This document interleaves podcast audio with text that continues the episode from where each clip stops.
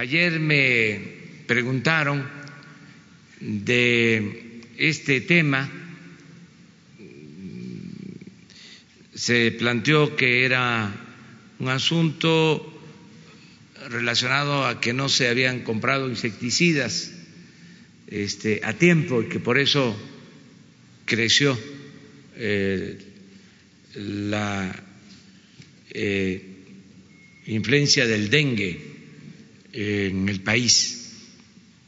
Se pidió información sobre qué estaba sucediendo y quedamos hoy en dar a conocer a todos qué está pasando realmente y por qué fue que salió este tema.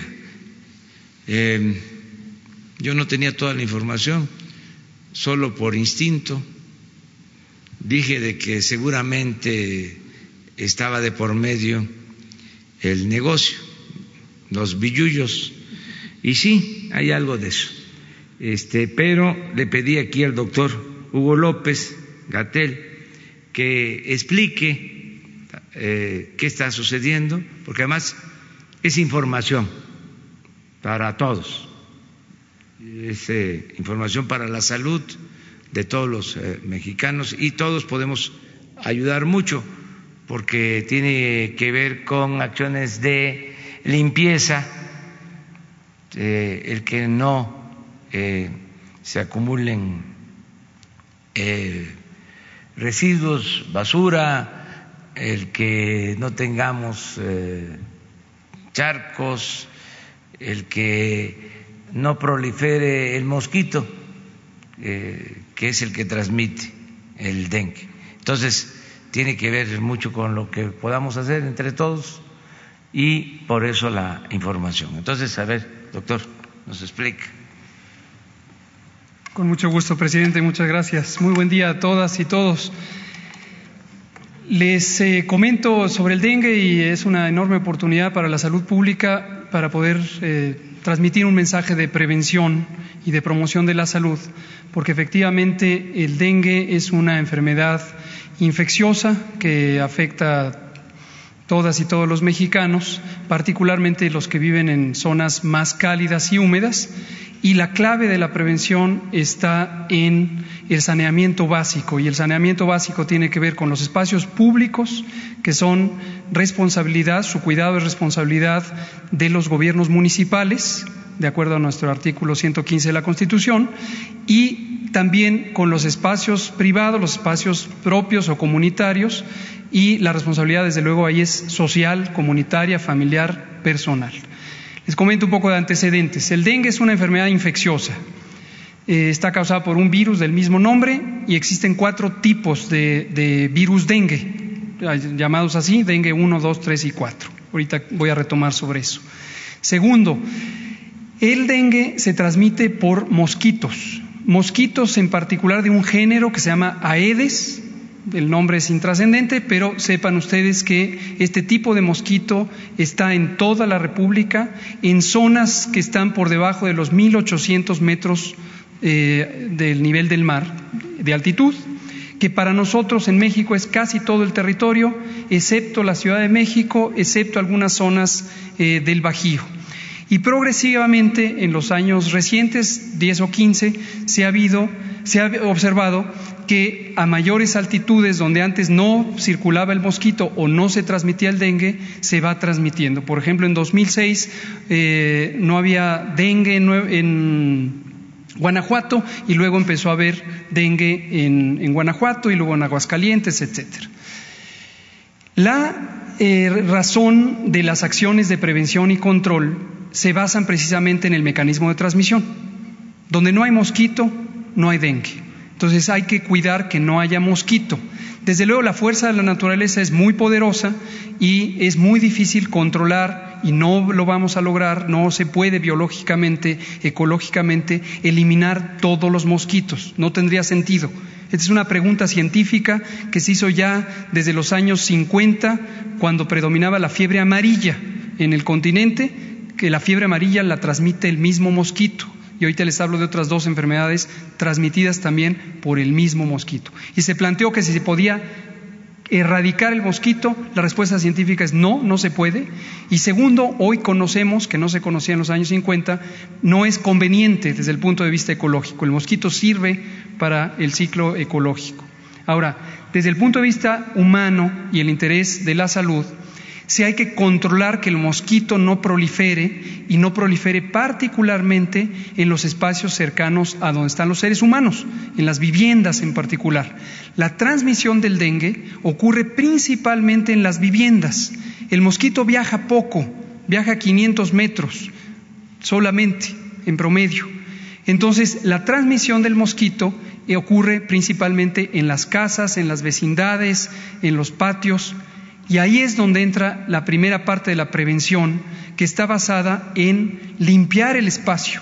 No quiere decir solo barrer y que no haya polvo, específicamente es que no haya depósitos de agua. No tienen que ser grandes depósitos de agua. Un pequeño charquito, el platito debajo de una maceta, una tapita de una botella que esté con agua, una llanta, las llantas son terribles, terribles. Y luego hay en las azoteas llantas, llantas viejas. Se acumula tantita agua, estamos hablando de medio litro, suficiente para que haya una enorme proliferación de mosquitos. Las piletas, en muchas colonias, eh, en zonas donde hay pocos servicios públicos, llega el agua por tandeo y las personas de manera natural se aprovisionan de agua y dejan la pileta una semana, dos, tres, llena de agua. Hay que tener mucho cuidado porque esa pileta se va a convertir en un criadero de mosquitos. Entonces lo que hay que hacer es recircular esa agua, estarla utilizando, estarla cambiando de cacharro para que no pongan los huevecillos los mosquitos adultos, los mosquitos hembra, y de ahí salgan las larvas, de ahí salgan los mosquitos y de ahí salga la transmisión del dengue. La campaña, tradicionalmente, la campaña de prevención para este asunto usa una frase que es lava, tapa, voltea y tira, y se refiere a tirar todos esos latas, cacharros, basura que pudiera acumular el agua. Eso lo tienen que hacer las comunidades, eso lo tienen que hacer las personas, en las familias, en sus eh, entornos de vivienda. Y en el espacio público, panteones, eh, jardines, eh, kioscos, tienen que exigir a sus municipios que actúen, porque esa es una responsabilidad municipal. Y los gobiernos municipales tienen recursos para el saneamiento básico y tienen que cumplirle a la población, es un compromiso local, que se haga la limpieza de espacios públicos. Por supuesto, también es importantísima la participación comunitaria. A veces los municipios no se dan abasto con el personal que tienen o con el recurso financiero que tienen. Ayude la comunidad, que la comunidad ayude que se organice en brigadas espontáneas. Si el municipio no lo hace, que la comunidad lo haga. Y salte a los espacios públicos a limpiar de todo esto. Por supuesto, lo ideal es no tirar basura en el espacio público y no guardar cacharros y trastes y tiliches, porque ahí es donde se acumula. El dengue ocurre todos los años, todos los años regresó fuertemente a México hace más de 40 años. Antes de hace 40 años, después solo hubo un pequeño periodo de 10 o 12 años de disminución de la transmisión, pero antes hubo dengue y va a seguir existiendo el dengue. Es un fenómeno ecológico que no se puede controlar de manera absoluta. El dengue ocurre en todo el mundo, particularmente en las zonas cálidas y húmedas, las zonas tropicales y subtropicales. Entonces, en México vamos a tener dengue, vamos a seguir teniendo dengue. No quiere decir que no hay que actuar contra el dengue, no quiere decir que eso es ya resignarnos, no, que no se malinterprete, pero es una realidad que los ciudadanos, las ciudadanas tienen que tener claro, va a seguir habiendo dengue. Y en la medida en que localmente se actúe para lavar, tapar, voltear, descacharrizar, no tener depósitos abiertos de agua, si es un tinaco hay que taparlo. Entonces vamos a tener menor transmisión del dengue. Ahora, cada año el dengue tiene un ciclo estacional muy claro. Temporada fría, temporada seca, poco dengue o nada de dengue. Empiezan las lluvias y empieza a subir el dengue. Mayo, junio a veces si se retrasan las lluvias, hasta finales de octubre, cuando vienen las secas, viene el frío, baja el dengue.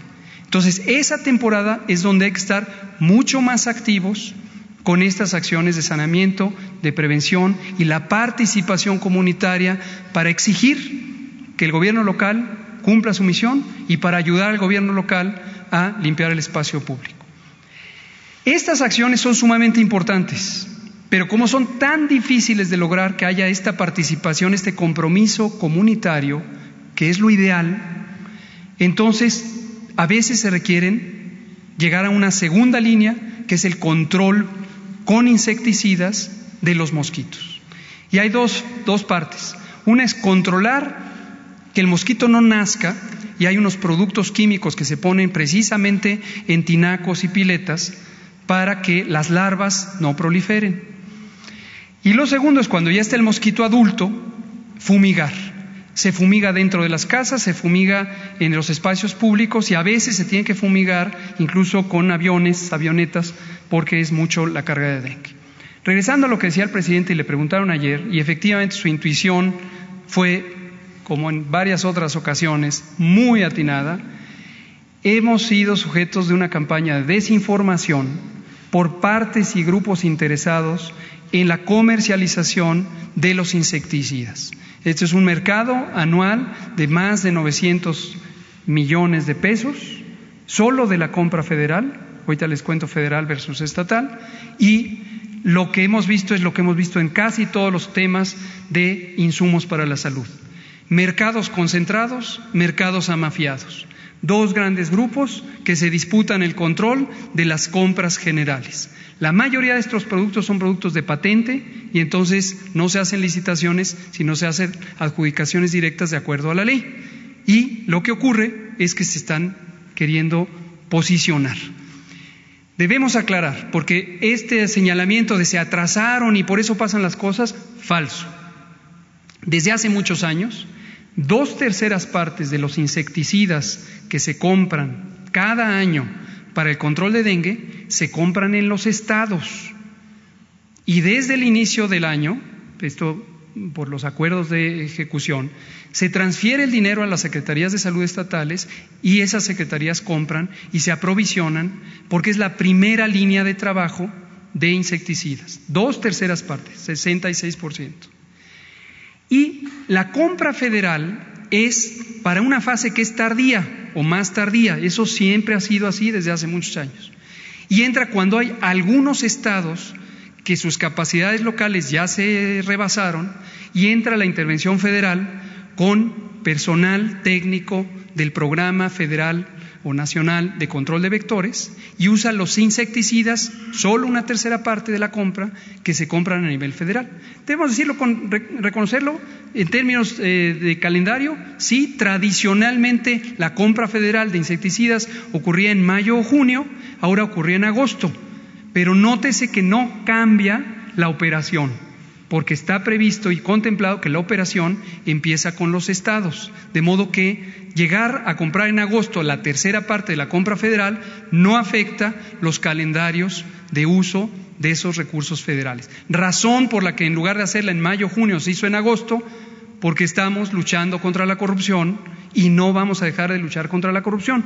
Y encontramos que no había bases científicas, técnicas para preferir un insecticida o el otro o el otro y en el pasado se hacían dedicatorias y se predominaban algunas compañías sobre otras. Y ahora quisimos hacerlo de manera muy rigurosa, muy transparente. Consultamos a expertos nacionales, consultamos a la Organización Panamericana de la Salud, tuvimos distintas reuniones de trabajo e identificamos cuál podía ser los esquemas de equivalencias de este tipo de productos. Entonces, en resumen, no tiene que ver las acciones administrativas de combate a la corrupción con la realidad del dengue. Ah, bueno, finalmente, sí es cierto que este año 2019 tenemos tres veces más dengue. Sí es cierto. Este es un fenómeno que ha ocurrido en varios otros años. A veces, si comparo solo con el año anterior, tengo más.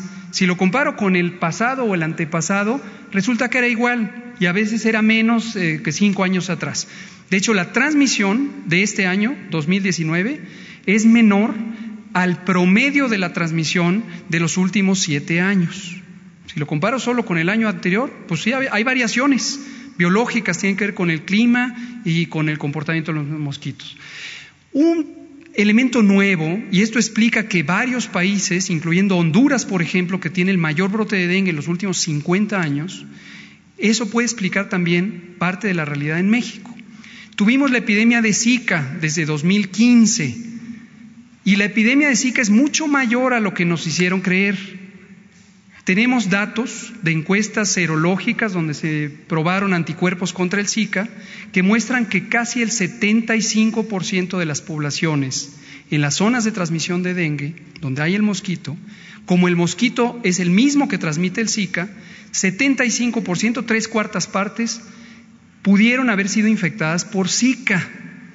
Y el Zika es un virus que se transmite igual que el dengue por el mosquito Aedes, genéticamente es parecido al, dengue y eso da un fenómeno muy particular de potenciación de la respuesta inmune del sistema de defensas del cuerpo, que curiosamente y muy desafortunadamente podría estar estimulando que las personas infectadas por dengue sean más propensas a tener síntomas que si no hubieran tenido infección por dengue. este último asunto es un asunto científico que se está estudiando, lo estamos trabajando desde hace eh, meses en compañía de la Organización Panamericana de la Salud.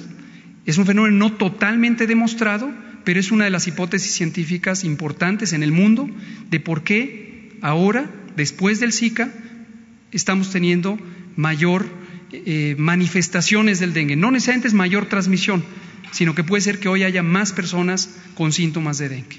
¿De acuerdo? Y lo último, si me lo permite, presidente, lo último, quien tenga dengue, lo que va a tener es síntomas muy característicos. Primero es una persona que vive en zonas calientes, húmedas, y va a tener fiebre, dolor de cabeza, dolor de ojos, muy característico el dolor de ojos, aunque no siempre se presenta, dolor de, cuerpo, de huesos, de articulaciones, de músculos, se le llama popularmente la fiebre quebrantahuesos, porque así se siente.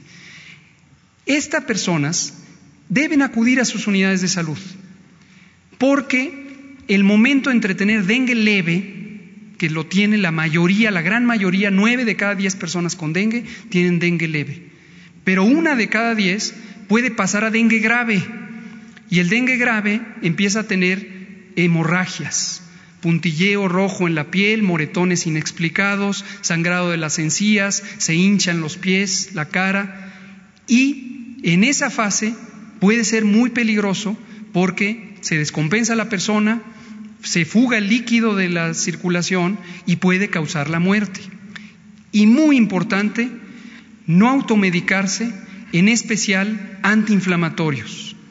No a los antiinflamatorios en dengue. Se puede usar paracetamol, que es un producto para la fiebre, no voy a decir obviamente los nombres comerciales, hay muchísimos, es un producto ya genérico, pero paracetamol sí se puede usar para quitar la fiebre y el dolor, pero no antiinflamatorios, no antiinflamatorios, porque como aspirinas, aquí sí lo voy a decir por nombre, es un genérico ya, eh, porque esa puede aumentar el riesgo de dengue grave. Esa es la perspectiva del dengue. Muchas gracias, señor presidente, por la oportunidad. Bueno, pues muy bien explicado. Esto ayuda mucho para eh, participar en la prevención, que todos eh, eh, participemos y ayudemos, estemos informados. Si hay preguntas sobre este tema o ya queda claro. Sí. Estadísticas. Estadísticas si me ponen la diapositiva. El dengue, eh, quiero decir una cosa antes de hablar de los números concretos. La vigilancia epidemiológica, que es el acto de eh, tener estadísticas de la ocurrencia del dengue, la vigilancia epidemiológica en casi todos los temas representa una parte menor comparado con lo que realmente hay. Todo, dengue, influenza, todos los fenómenos de mucha magnitud, mucha población afectada, la vigilancia nos sirve para ver las tendencias, por dónde va, a qué velocidad se propaga, en dónde predomina más que el otro. Lo digo porque no hay que obsesionarse con los números absolutos. Si les digo 15 mil personas, y es lo que va a ser eh, el número grueso de lo que tenemos, sepamos que hay muchas más que 15 mil. Posiblemente hay 50 mil o 60 mil. ¿sí? Para que no nos obsesionemos, porque a veces es, usted me dijo 15.302 y ahora me dice que 301. Hay 50.000. Lo importante de la vigilancia es ver por dónde van las cosas. Esto es como el monitoreo ambiental. No medimos cada partícula del aire para saber cuál es la concentración de ozono o de, o de partículas suspendidas. Tomamos muestras en estaciones de monitoreo. Es un, el aumento parece un poco técnico, pero sé que a veces en la comunicación pública se preocupan mucho del número preciso. Casi siempre en todos los temas sabemos técnicamente que hay mucho más. No interesa saber el número exacto, porque el número exacto no es medible, esto es masivo. ¿sí? Ahora, lo que sí nos ayuda mucho es ver la distribución regional.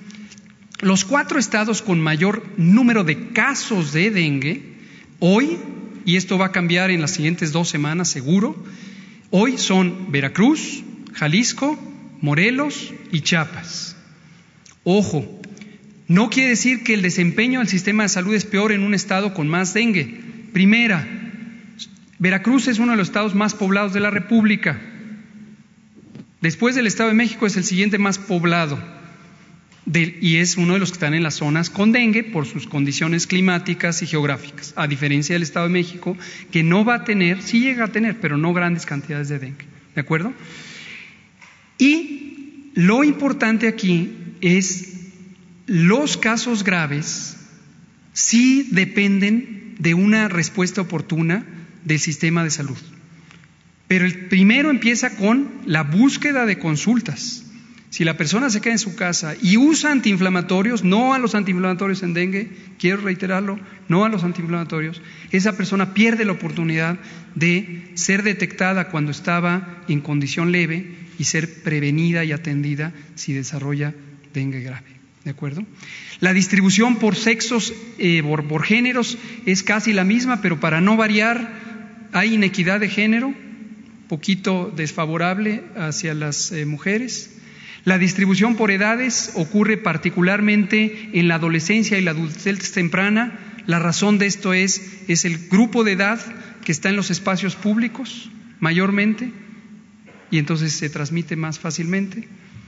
Y eh, la distribución por condición socioeconómica es clarísimamente inequitativa, clarísimamente inequitativa. Y esto es un asunto de justicia social también. ¿Por qué las poblaciones marginadas, empobrecidas, tienen más dengue? Porque no tienen las condiciones de vida y de saneamiento y de eh, servicios eh, públicos adecuadas. Agua por tandeo, eh, viviendas de calidad limitada, poco saneamiento básico, poca limpieza de las calles, terracerías que entonces tienen mayores charcos es un asunto de justicia social. Y aquí es importantísimo, insisto, la movilización comunitaria y la responsabilidad municipal de proveer los servicios y la población exigirle a su municipio que le dé los servicios que le corresponden. Gracias. Sí, el dengue tiene mortalidad. En esta gráfica no está. Eh, le voy a hablar un número grueso. Eh, eh, grueso, eh, tenemos un boletín, por cierto, en la Dirección General de Epidemiología, que depende de la Secretaría de Salud, en su portal web. Pueden encontrar ustedes todos los viernes y lo seguiremos haciendo con absoluta transparencia. Es una tradición ya de la salud pública. Publicamos un boletín todas las semanas sobre el dengue, que viene detalle por estado, por donde hay mortalidad, viene la comparación con años previos, etcétera. Número grueso, tenemos 120 eh, muertes hasta ahorita. Insisto, no traigo el dato preciso, pero con mucho gusto lo circulamos, de muertes. Las personas que han muerto por dengue, eh, la distribución de edad es parecida a quienes tienen dengue, igual la de sexos, y tiene que ver con esto de que no recibieron atención oportuna y en muchos casos porque llegaron muy tardíamente a las unidades de salud muy tardíamente las unidades de salud. El personal de salud está muy sensibilizado desde hace muchos años en detectar esa transición y hacemos capacitaciones todos los años, la volvemos a hacer ahora, para detectar los signos tempranos del dengue grave. Vamos a tener un curso en Chiapas eh, en la tercera semana de septiembre, eh, organizado y apoyado por la Organización Panamericana de la Salud y con la participación del Instituto Nacional de Salud Pública y desde luego la Secretaría de Salud de Chiapas, un curso para entrenar al personal de salud, al personal médico y enfermeras, enfermeros y médicas también. Y va a ser un curso en línea personal de salud, estén atentos por favor en todas las regiones donde hay dengue, porque ustedes van a poder acceder en las plataformas electrónicas de la Secretaría de Salud y del Instituto Nacional de Salud Pública, que es parte de la Secretaría, a este curso en línea y se pueden capacitar. Muchas gracias. Este es el boletín que oportunos al que me refería. Ahí están. Eh, allá ven en la tablita de hasta arriba, eh, están los números absolutos y vean ustedes, eh, están las defunciones, yo les dije, uy, no, ya me, había sobregirado, ahí están las 28 registradas, pero atiendo a lo mismo, si dice 28, seguramente hay alrededor de 150 reales, ¿sí?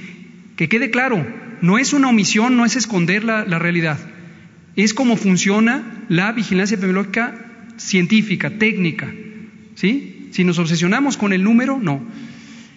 Ahí está, la tablita siempre tiene probables, confirmados de grave y no grave, las defunciones y los estimados. Las estimaciones que hacemos tienen que ver con precisamente que sabemos que la vigilancia es una señal y hay que tomar en cuenta quien no llegó a consulta y no fue detectado, ¿de acuerdo? A quien no se le hizo la prueba o sí se le hizo pero ya había pasado el periodo donde la prueba era útil, ¿sí? Atiendan en general a los estimados. Y ahí se ve la distribución por edades, la letalidad, que es qué porcentaje de quien tuvo la enfermedad murió. Y tenemos un indicador que es eh, más o menos aceptado a nivel mundial, aunque hay variaciones en países, que es eh, cuando la letalidad, eh, ahí está la marcado, tiene el 2%, es que hay una letalidad relevante. ¿sí? Y luego vuelve a bajar. ¿De acuerdo? Y ahí está por estados en la tabla 3 Veracruz, Jalisco, Chiapas, Morelos, y luego de ahí van a ver todo lo siguiente. Súbanle tantitito, por favor. Pueden ver aquí la distribución de los virus. Ahí están 1, 2, 3 y 4, y ahorita ha estado predominando el 2. En México, desde los últimos 18 años, predomina el virus 1 y 2, mayormente el 1 y a veces el 2. ¿De acuerdo? Gracias. Subsecretario, pregunta. Eh, decía que realmente el insecticida a nivel federal se utiliza cuando ya fracasaron en los estados o hay necesidad en los estados. Regularmente, ¿en qué temporada o en qué mes se ha utilizado en otros años? Eh, ¿De cuánto fue la compra este año de insecticidas? ¿A qué empresa se, se realizó? ¿Si se pudo ahorrar? Y si se encontraron, pues evidentemente, corrupción. Gracias. Con mucho gusto. Precisiones. No hablemos de fracaso. O sea, no es que entra la federación a rescatar un Estado que fracasó, no va por ahí. Es segunda línea del mismo operativo. Y cuando el operativo estatal rebasa la capacidad de los recursos estatales, hay el apoyo federal. Eso está así diseñado el sistema. No quiere decir, oh, fracasaste. Lo enfatizo porque eso, si lo vemos como fracaso, nos llevaría a estigmatizar estados que tienen mayor transmisión del dengue por razones múltiples, sociales, climáticas, de infraestructura urbana, etc. Entonces no es, no es por fracaso, pero es una segunda línea de respuesta. Los, eh, la compra, eh, con mucho gusto también les pueden socializar precisiones, ya habíamos hecho, y el doctor Rui López Ridaura, director del Senaprese, eh, hizo estas declaraciones públicas en junio, y tenemos preciso, y les vamos a circular el dato preciso de a qué empresas se compraron, no tengo el dato específico ahorita, a qué empresas, a qué precios, comparación con los años previos, y cuánto es el monto total, que ya dije está cerca de los 900 millones de pesos anuales. Los elementos de, si hay o no corrupción, no tenemos pruebas fehacientes de actos de corrupción en el sentido de manipulación de los mercados, este, eh, sobornos eh, y este tipo de cosas. Lo que sí vemos es que la evidencia científica que ha amparado las decisiones de qué insecticidas son preferentes ha estado eh, poco rigurosa, vamos a llamarla así, poco rigurosa a lo largo de los últimos años, poco rigurosa. Tenemos un sistema de monitoreo de la resistencia de insecticidas. Este se estableció en 2009 y la lógica es tener evidencia científica de por qué prefiero el insecticida 1 y no el 2 o el 3 o el 4.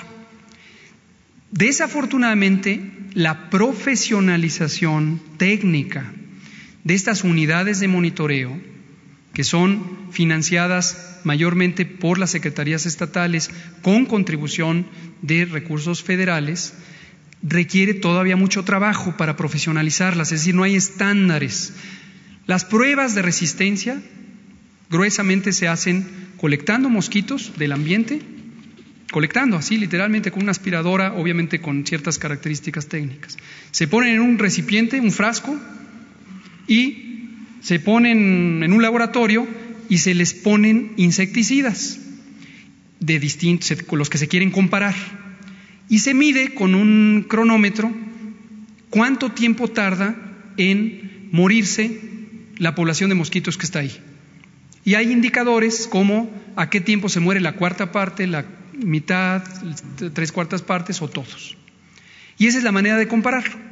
Como pueden ver ustedes, es un procedimiento hasta cierto punto simple, pero está muy sujeto a que sea un poco rústico, un poco, eh, poco riguroso.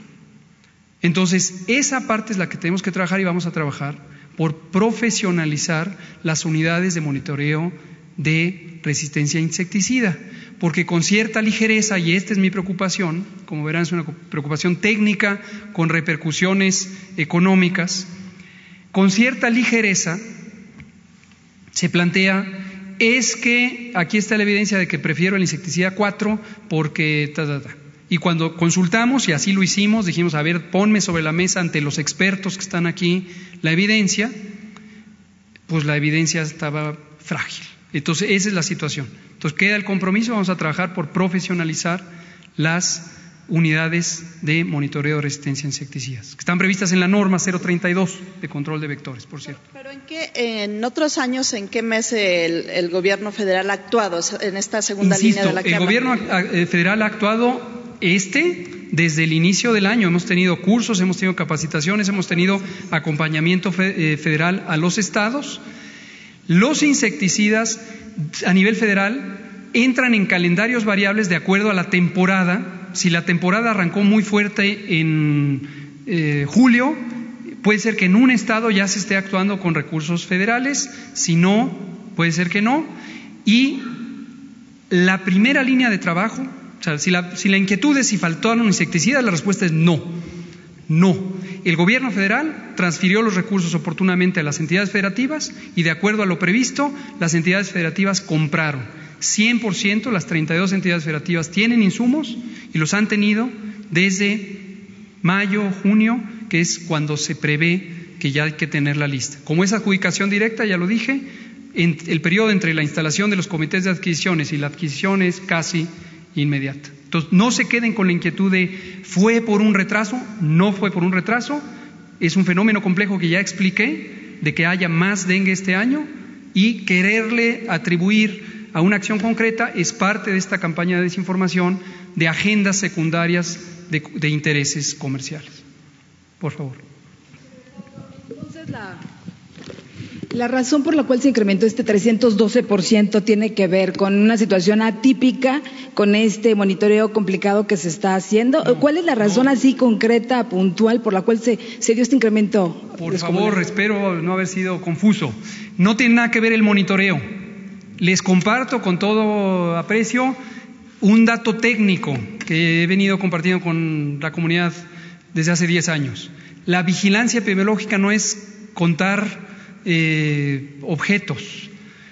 El conteo de casos, pensar que la vigilancia es contar casos, es una visión extraordinariamente simplista de la vigilancia epidemiológica. Simplista. Los fenómenos masivos no pueden ser abordados por cuentas así puntuales. Les pongo el ejemplo, el monitoreo ambiental. No se cuentan cada partícula suspendida, porque son miles de billones de partículas. ¿Qué se hace? Hay estaciones de monitoreo. ¿Sí? ¿Sí ven el símil?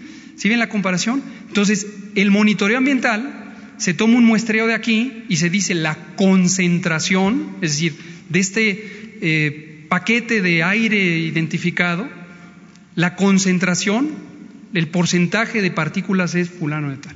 Así funciona la vigilancia. Entonces, no echarle la culpa al monitoreo. La razón específica no es una sola. La razón específica de que este año, hasta la fecha actual, tenemos en el número acumulado de casos 312% más que el año anterior, para ser completamente claros, no es una razón única, es múltiple. Y hay dos factores, tres factores principales. El primero, por razones diversas climáticas, de la biología de los mosquitos, del comportamiento social, de la movilidad, hay variaciones de año a año entre el dengue. Comparar con el año inmediato anterior es también una visión reducida. Visión reducida. Les pongo otro símil. Es como si quisiera hacer el monitoreo volcánico del Popocatépetl y solo lo comparo con el año anterior y digo, uy, qué barbaridad, tenemos siete exhalaciones y el año pasado teníamos doce, va a acabar el mundo. No, porque a lo mejor en el año anterior hubo diez y en el otro hubo doce. Entonces hay que ver las cosas en perspectiva. ¿Sí se ve la comparación? Entonces, hay variación de año a año, primera. Segunda, este fenómeno biológico, inmunológico, lo inmunológico se refiere al sistema de defensas del organismo eh, humano y también los eh, animales y muchos seres vivientes, es un fenómeno particular, científicamente interesante, desde luego inquietante para la salud pública, que consiste en que virus que son genéticamente parecidos, Zika con dengue, pueden hacer una reacción particular, el nombre técnico es amplificación mediada por anticuerpos, tecnicismo, que quiere decir los anticuerpos que la persona fabricó contra el Zika porque fue infectada con Zika en 2015 o 16 o 17 o 18, hoy le protegen contra el Zika muy probablemente en varios años no va a obtener Zika si fuera infectado, pero no le defienden contra el dengue. En cambio, es probable que faciliten que el virus dengue se multiplique más aceleradamente en sus células. Así está la cosa. Este fenómeno es parecido a lo que científicamente se conoce desde los años 80 de la segunda infección por dengue. Primera infección por dengue, alta probabilidad de que sea dengue leve. Segunda infección por dengue, mayor probabilidad, no necesariamente alta, pero mucho mayor, de que sea dengue grave. Es el mismo fenómeno. ¿Sí? Fenómeno interesante, pero inquietante. Por favor. Usted me dice, presidente. Por favor. Buenos días a todos, doctor. En razón de, esto último que usted ha dicho, eh, pudiera ser que la falta de rigurosidad a la que usted hizo eh, referencia en la elección de los insecticidas haya propiciado en algún sentido, en algún porcentaje, este incremento en los casos de dengue. Eso por un lado. y por el otro, eh, ¿cuáles son ya los insecticidas que se han, este, que se han elegido justamente para bajar esta, este incremento? Correcto. Gracias por la pregunta porque me ayuda a conectar con otra cosa que el presidente ha mencionado y que tiene que ver con nuestra estrategia general de optimización de las compras de insumos para la salud. Eh, la respuesta directa es no lo creo, no creo que haya relación alguna directa, causal, entre eh, la poca rigurosidad, dicho sea de paso, no es solo en México, ¿eh? la técnica o la, eh, ciencia detrás del monitoreo de resistencia a insecticidas, a los insecticidas, es, precaria en, el mundo en general. No tiene relación alguna, puesto que este incremento observado de casos de dengue, eh, y regresándome tantito a lo que dijo la compañera, la tercera razón a la que me refería es 300% más, no necesariamente es de transmisión de dengue, sino es de gente que infectada por dengue tiene síntomas.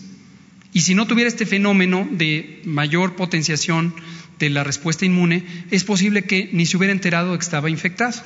Tres cuartas partes de las personas infectadas por dengue ni se enteran, porque no tienen síntomas. O les da dos días de dolor de cabeza o una fiebrecita intrascendente.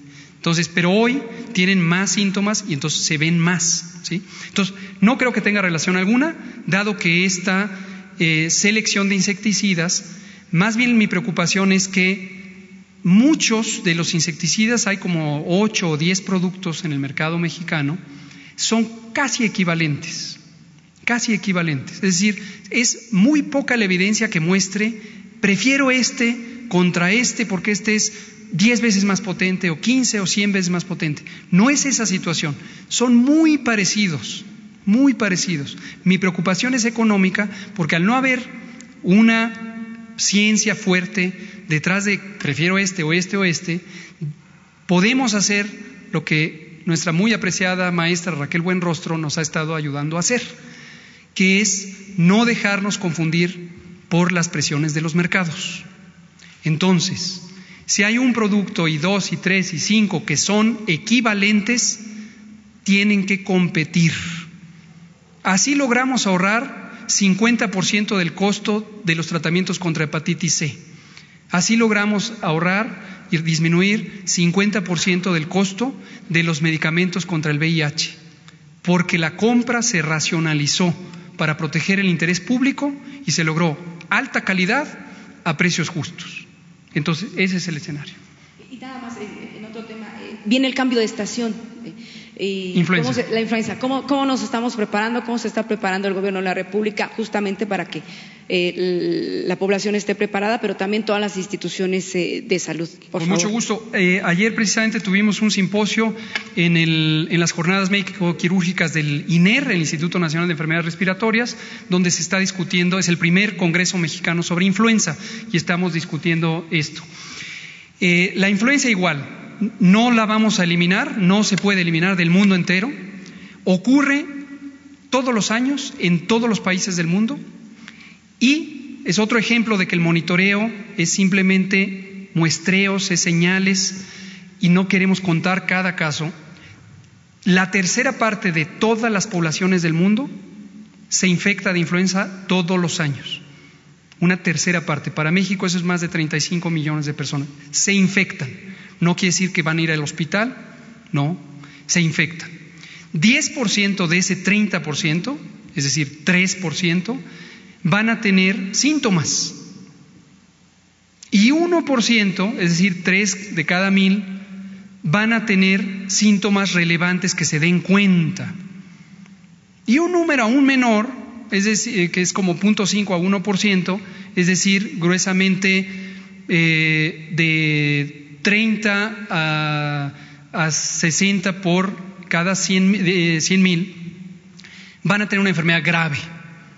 ¿Sí? Eso va a pasar todos los años. Cuando digo va a pasar todos los años, que no se confunda con, ah, ya se conformó, al rato veo las redes sociales diciendo, no le importa, no, nos importa y nos importa mucho. Se vacuna contra la influenza no para evitar que circule. Y cuando veamos que empieza la influenza en octubre, en octubre va a empezar, que suba, suba, suba, suba y que esté hasta abril del próximo año, no debe pensarse que no hicimos nada. Pero va a pasar lo que estoy diciendo. Se vacuna para disminuir el riesgo, la probabilidad de que la persona que tiene mayor peligro de tener síntomas graves tenga síntomas graves o muera. ¿Quiénes son? Lo digo de una vez, lo vamos a decir en nuestras campañas de promoción más o menos al final de este mes. Personas con extremos de la vida, adulto mayor de 60, niño menor de 5 años. Personas con enfermedades crónicas, la número uno, obesidad y diabetes, que son las enfermedades de altísima prevalencia en México y que son consecuencia, como lo hemos venido diciendo, de la mala alimentación. Pequeño señalamiento, la alimentación no saludable, en particular las bebidas azucaradas de alto poder calórico y nada de valor nutricional o la llamada comida chatarra son la causa principal de la epidemia de obesidad y diabetes. Entonces, obesidad y diabetes. Enfermedades cardíacas, enfermedades pulmonares, mujeres embarazadas son también, estamos hablando de influenza, ¿eh? no de dengue, no hay que confundir los temas. Esa es la población que va a ser susceptible y es la población que se va a vacunar. Preferiría ya no seguir hablando de influenza para no confundirlo con Preparaciones. Vamos a tener vacunas contra la influenza. En este momento no se pueden comprar sencillamente porque las vacunas no existen. Así de simple. La vacuna contra influenza se fabrica año con año de acuerdo a las recomendaciones de la Organización Mundial de la Salud, que las emite en febrero, que las transfiere en marzo a las compañías farmacéuticas globales y las compañías tienen este ciclo, empiezan a producir y más o menos, el calendario es variable, en la mitad de octubre libera y nosotros desde luego lo vamos a adquirir. Tenemos un convenio, un contrato eh, multianual ya establecido y vamos a recibir vacuna eh, oportunamente o deberíamos. Y si no la recibimos es porque no cumple el proveedor ya contratado con antelación. Gracias. Insisto que no me gustaría seguir hablando de influenza porque entonces la población se va a confundir entre el dengue y la influenza. Hoy concentrémonos a dengue y si el presidente nos da la oportunidad en este foro y si no en otros foros eh, vamos a explicar la temporada de influenza, pero cuando sea el momento de prepararnos, porque si no vamos a confundir las cosas. Buenos días.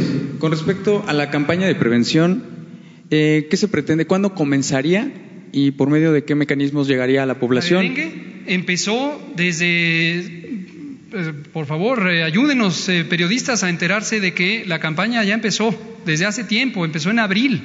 Hemos tenido actividades estatales, insisto, la frase emblemática es lava, tapa, voltea y elimina. Eh, las acciones de saneamiento municipal coordinadas por los programas estatales de promoción de la salud y la red de municipios saludables está activa y está trabajando. Entonces, esto arranca con antelación desde la primavera. ¿Sí? Por favor. Ya, pues si no me va a regañar el presidente. No, no. sí, señor presidente, señor subsecretario. Eh, doctor, usted ya dejó claro que no hay evidencias de corrupción en la compra de los insumos para el dengue y que solo una tercera parte le corresponde al gobierno federal. Mi pregunta es, ¿cómo pueden estar ustedes seguros de que en el, que de que en el 75% de estas compras que hacen los estados no hay corrupción? ¿Se ha hecho algún tipo de auditoría a esos recursos que el gobierno federal manda a los estados? Eh, Jaime Hernández, perdón, de bajo palabra. Muchas gracias. Es pertinente, me parece pertinente la pregunta. Cuando digo no hay evidencia de corrupción, no quiere decir que tenemos certeza de que no la hay. Es decir, hasta el momento no tenemos ningún indicio de que pudiera haber corrupción en estas compras. El mecanismo para la salud pública específicamente, para financiar, para pagar las actividades de salud pública, las actividades de prevención y promoción, es el siguiente. Los recursos federales pagan una parte muy sustantiva 30, 40%. Estos recursos federales eh, vienen de distintos eh, ramos administrativos, el ramo 12, lo que se transmite el Seguro Popular y luego regresa para la salud pública, etcétera, es otro tema. Se transfieren a los estados porque hay un convenio, un convenio de ejecución, un convenio que se llama FASPE, que se estableció desde el 2009 y que va a continuar, que ayuda a transparentar no solo la compra, el pago, la ejecución del gasto, sino que esté alineada con metas, con actividades específicas. Es un nivel de detalle impresionante. Esto se publica en diario oficial. Cada vez que se hace un convenio para cada uno de los 32 estados, el convenio lo firma en el Estado Secretaría de Finanzas, Secretaría de Salud, a nivel federal, el subsecretario de Prevención y Promoción y los directores de todos los centros de la salud pública, y es transparente, es auditable. En el pasado ha habido múltiples auditorías, algunas rutinarias, algunas especiales, por los órganos fiscalizadores federales o estatales, tanto del Poder Ejecutivo como del Congreso. Entonces, como la Auditoría Superior de la Federación. Entonces, para todos los temas, no solo para este, se busca eh, distintas evidencias y cuando se encuentra evidencias de eh, comportamientos irregulares, se procede. Y seguiremos en la misma conducta, pero reforzada Vamos a reforzar, como lo ha dicho el presidente, nuestro compromiso número uno es eliminar la corrupción. El dengue no es eliminable, ni la influenza, pero esperamos que la corrupción sea eliminable. Bueno, ¿le parece hasta ahí? Bueno, y también es muy interesante el que ocupemos tiempo eh, de esta conferencia para estos temas por ejemplo, ahora la pregunta, ¿cuándo comenzó la campaña de prevención? del dengue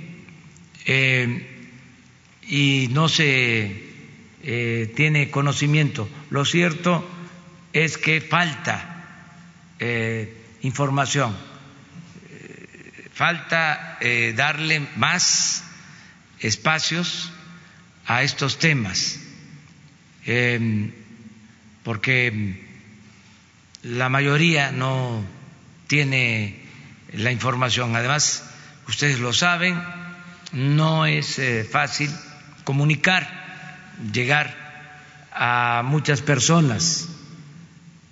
Puede ser que se informe a un sector, hay veces que hay noticias fuertes, fuertes, fuertes, difundidas por todos los medios y se entera el 70% de la población. Y eso en una semana o en 15 días. Hay un 30% que no se entera. Estoy hablando de noticias em, fuertes, trascendentes, porque es un fenómeno la comunicación, este, el que todo mundo estemos eh, informados. Por eso eh, vamos a utilizar más las eh, mañaneras para eh, informar sobre estos temas, porque este medio no es para presumir, pero lo ven muchos. Eh, entonces, vamos a tratar también estos temas, para que no todo sea política política, ¿no? sino que también sea política de salud, y política económica y política social y política para el bienestar, si les parece, que esos son temas interesantes. Muy bien, vamos a abrir entonces.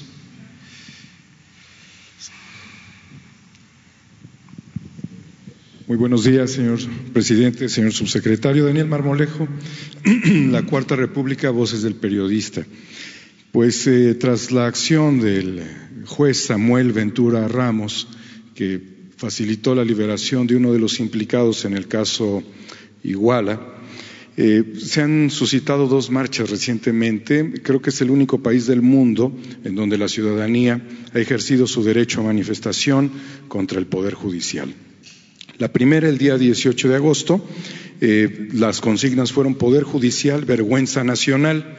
La otra era fuera Medina Mora y la otra no más amparos. El padre Alejandro Solalinde señaló que el único poder que no está armonizado con la transformación del país es el poder judicial.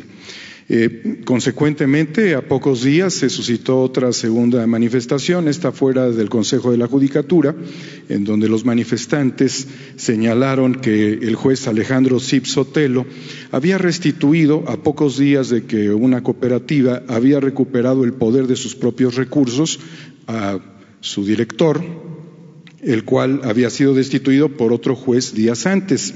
Esto trajo consigo también eh, el análisis de un posible conflicto de interés dentro del Consejo de la Judicatura, debido a que el consejero Felipe Borrego tiene un hijo que trabaja en el despacho del abogado José Luis Nazar, quien es abogado, su despacho, de este personaje que hemos señalado con anterioridad, causando un daño moral para todos los eh, cooperativistas. La juez 15 de distrito, Rosa Montaño Martínez, concedió un amparo pues a uno de los eh, secuestradores del estudiante Norberto Ronquillo. Eh, meses atrás, tiempo atrás, la Corte le negó el expediente de la guardería ABC al Congreso de la Unión, a los diputados, porque había dos ministros implicados en este tema. La calificación de usted al cumplir su informe es de 70% favorable. El Poder Judicial tiene una ineficiencia del 95% en temas de homicidios. Eh, hay un rebase, señor presidente, eh, ante la buena actitud que pudiera tener el fiscal de la República y, desde luego, también, eh, naturalmente, dentro del Consejo de la Judicatura, como ya lo señalé. Sería importante, quizás, en esta circunstancia, hacer una convocatoria a otras instancias internacionales. Está la Convención Anticorrupción de la Organización de las Naciones Unidas, está la Corte de, de la Haya y la Comisión Interamericana de los Derechos Humanos, porque quizás llegó el momento de contribuir para ayudar a fortalecer al Poder Judicial y evitar que esto trascienda negativamente en beneficio de la Cuarta Transformación. La primera pregunta es si usted estaría de acuerdo a hacer esta convocatoria internacional. Y tengo una bueno, mire, este, yo creo que la reforma eh, a los poderes tiene que darse por iniciativa propia eso fue lo que planteamos el día de ayer. Es un tema que debe tratarse. Creo que lo que más ayuda para que se tengan mejores eh, poderes, más eh, honestos, justos, eficientes, es la participación de los ciudadanos. Esto que están haciendo ustedes lo que estás haciendo eh, con participar en esta conferencia. El de informar de manera documentada lo que está sucediendo, el de argumentar de que las cosas no están bien en el Poder eh, Judicial. Si eso eh, lo hacemos todos, todos los ciudadanos, eso va a ayudar a que eh, al interior del mismo Poder Judicial, sin injerencia del Poder Ejecutivo, sino por eh, decisión del soberano, que es el pueblo, se tenga que revisar y llevar a cabo una reforma al interior de este poder entonces ese es el fundamento, eso es lo que yo considero más importante, que de manera respetuosa, sin em, extravagancias, em, desde luego en forma pacífica, se siga tratando este tema. Y eh, yo confío en que se va a tomar esta iniciativa. Le tengo confianza al presidente de la Suprema Corte de Justicia. Eh, es una opinión mm, personal, lo considero una gente íntegra que eh, va a eh, escuchar estas peticiones. No soy partidario de em, tomar una iniciativa de reforma constitucional para renovar eh, el poder judicial desde afuera. Esto se hizo cuando eh, el presidente Cedillo. Yo no voy a proceder de esa manera. No voy a enviar ninguna iniciativa, eh, ni porque tengamos eh, posibilidad de contar con la mayoría de los legisladores, que este, no va a eh, actuarse de esa forma, porque considero que la mejor eh, reforma, la mejor renovación debe de surgir al interior del Poder Judicial. Lo que sí eh, voy a hacer, porque me corresponde, es que cuando me toque eh, proponer a ministros, enviar ternas al Senado, para la elección de ministros voy a cuidar que sea gente honorable, gente honesta. Y lo mismo en el caso de eh, la judicatura, para ver si alcanza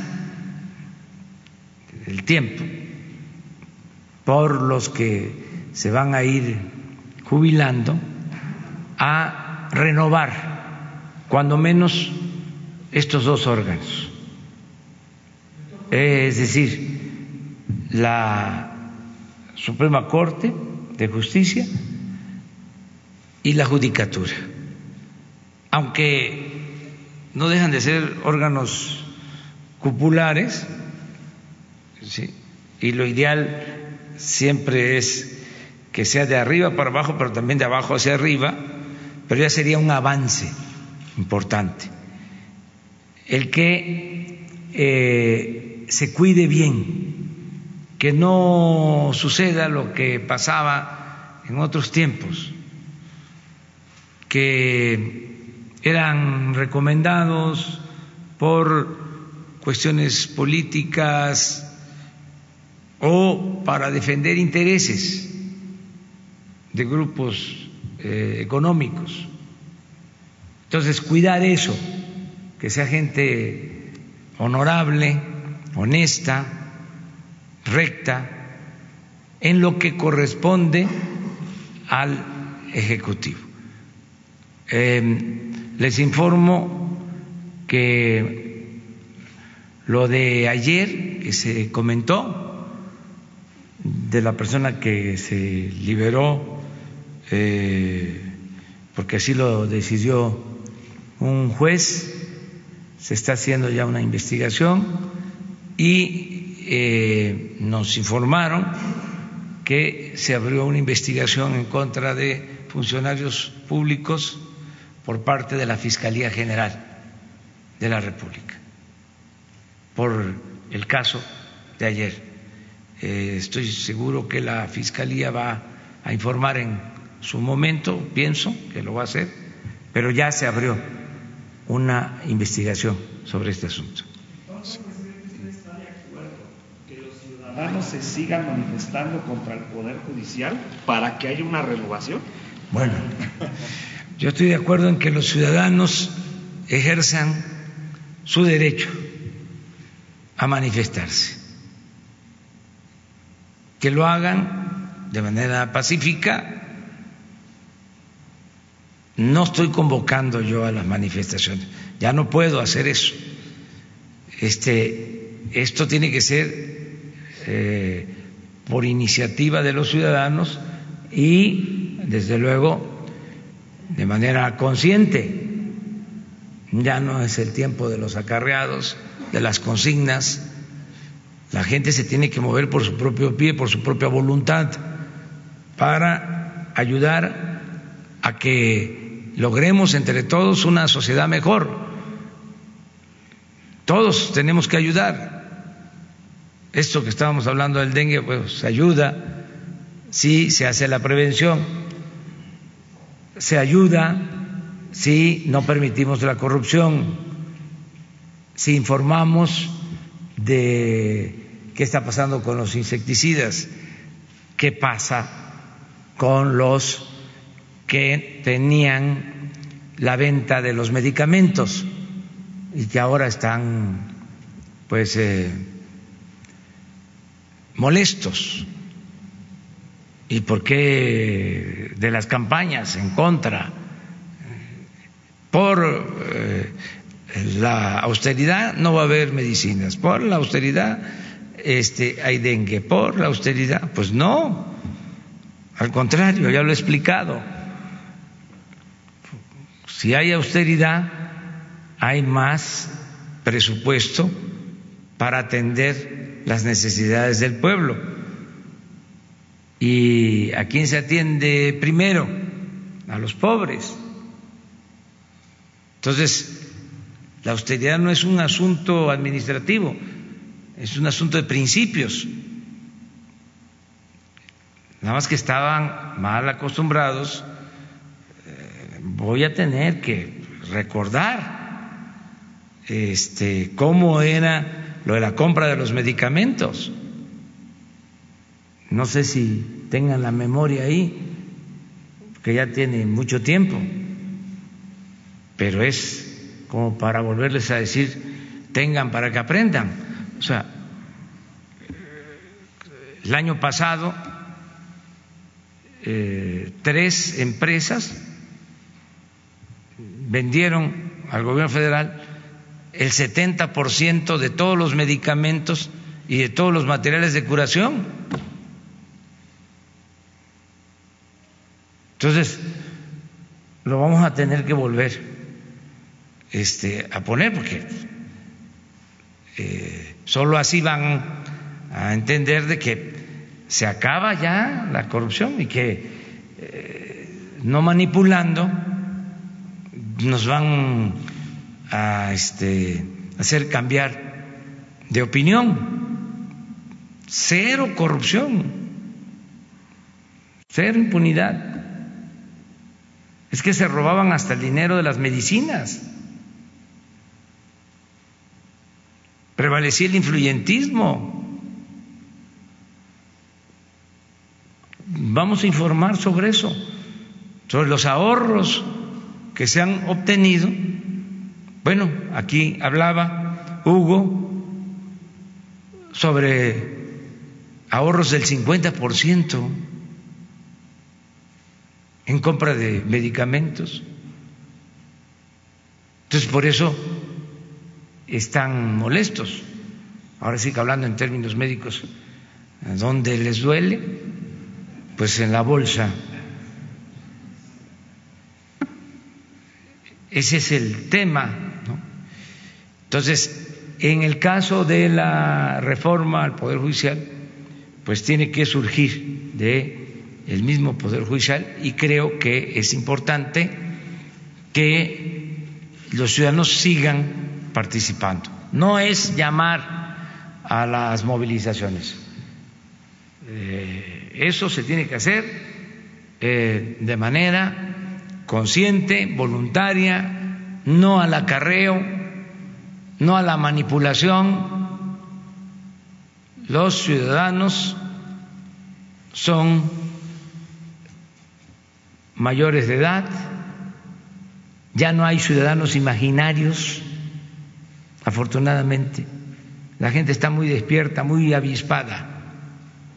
Y también, pues la libertad no se implora, se conquista.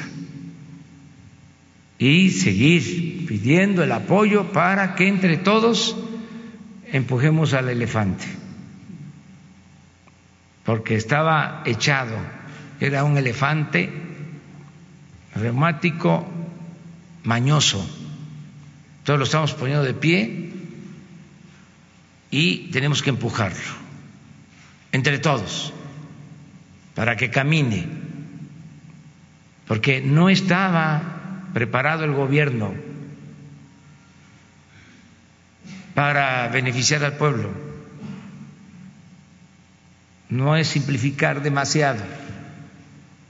El gobierno estaba eh, dedicado a facilitar el saqueo. Era para que se hiciera negocios entonces, la transformación significa que el gobierno esté al servicio del pueblo. Y esa es la readaptación que se está llevando a cabo.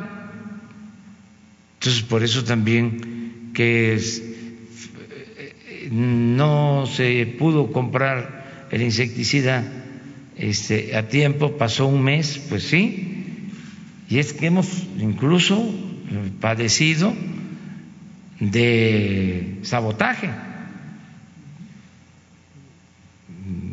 de que no van a tener medicinas. Y no es un asunto nada más de México, es un asunto mundial. Recuerden lo que pasó en Estados Unidos. lo que enfrentó el presidente Obama. Son intereses creados muy fuertes, muy poderosos. Aquí no es para presumir, pero la gente nos está ayudando y se va avanzando. Aquí no van a haber regresiones. No vamos a dar marcha atrás. Vamos bien hacia adelante. Adelante. Ah, eh, faltaba nada más una pregunta, señor presidente. Eh, bueno, eh, hay una manifestación aquí afuera de los telefonistas a quienes les intenta IFETEL dividir la empresa Teléfonos de México en lo que ellos han llamado una separación funcional. Estos términos que aplican, que son neoliberales, separación funcional, es casi como activos tóxicos.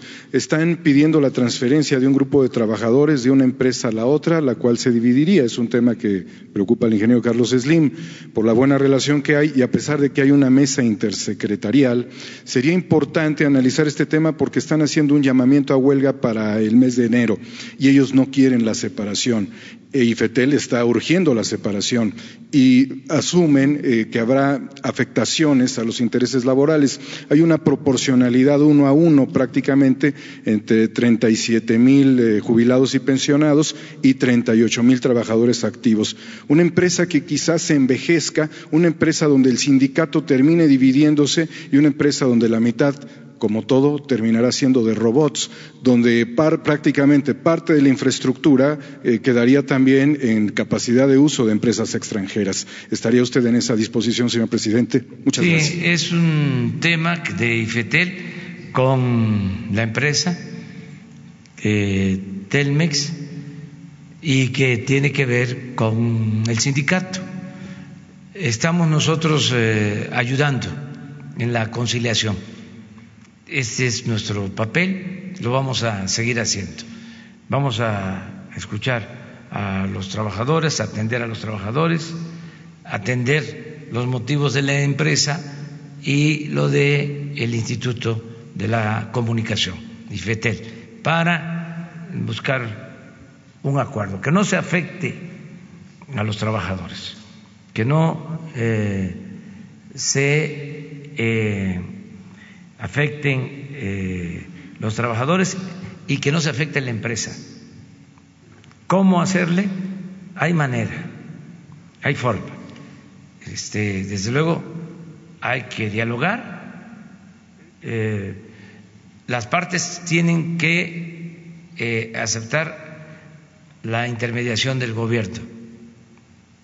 Sí nos han estado pidiendo de que participemos, pero si se formaliza sería mejor para que se abran mesas y se pueda atender este asunto, eh, sin que se demerite también el papel de IFETEL, que es un órgano de regulación autónomo, independiente, buscando la conciliación, lo que más convenga al interés general.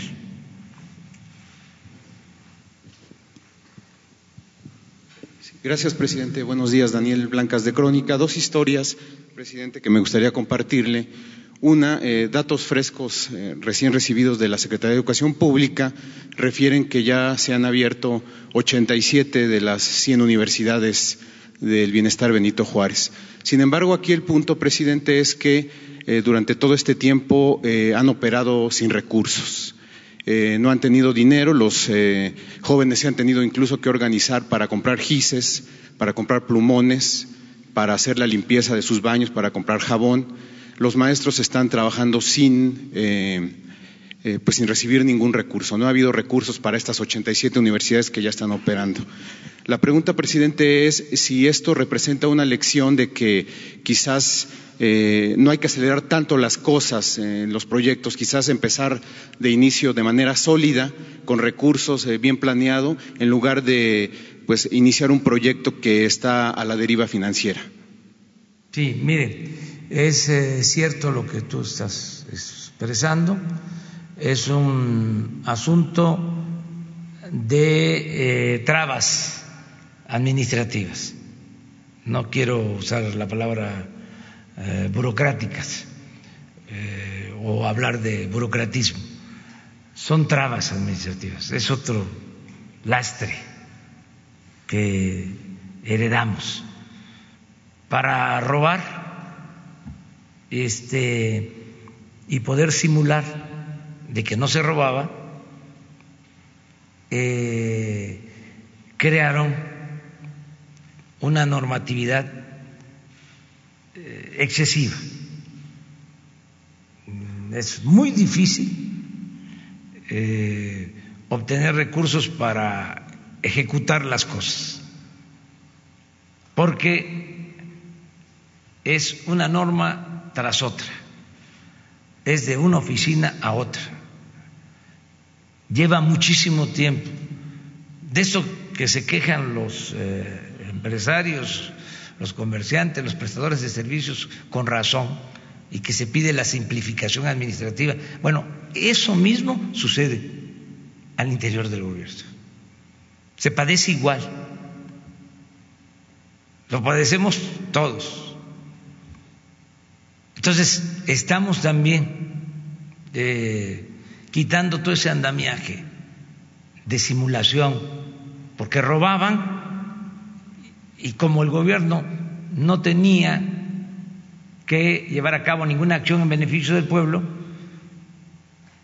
pues no importaba que eh, se crearan eh, todas estas redes, toda, esta telaraña de eh, obstáculos administrativos, que el oficio de autorización, que la aprobación del Consejo respectivo, que el visto bueno del director general, que tiene el oficio el subsecretario, que todavía no lo autoriza el secretario, que pasó a la eh, dirección de inversiones de Hacienda, que falta que lo vea la subsecretaria de egresos,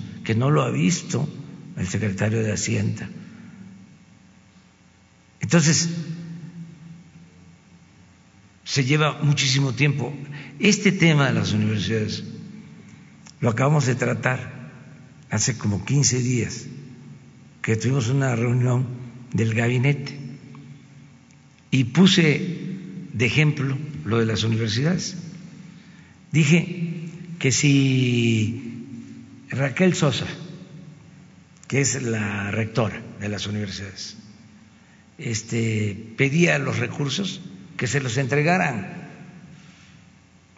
porque Raquel es una mujer honesta, íntegra, incorruptible.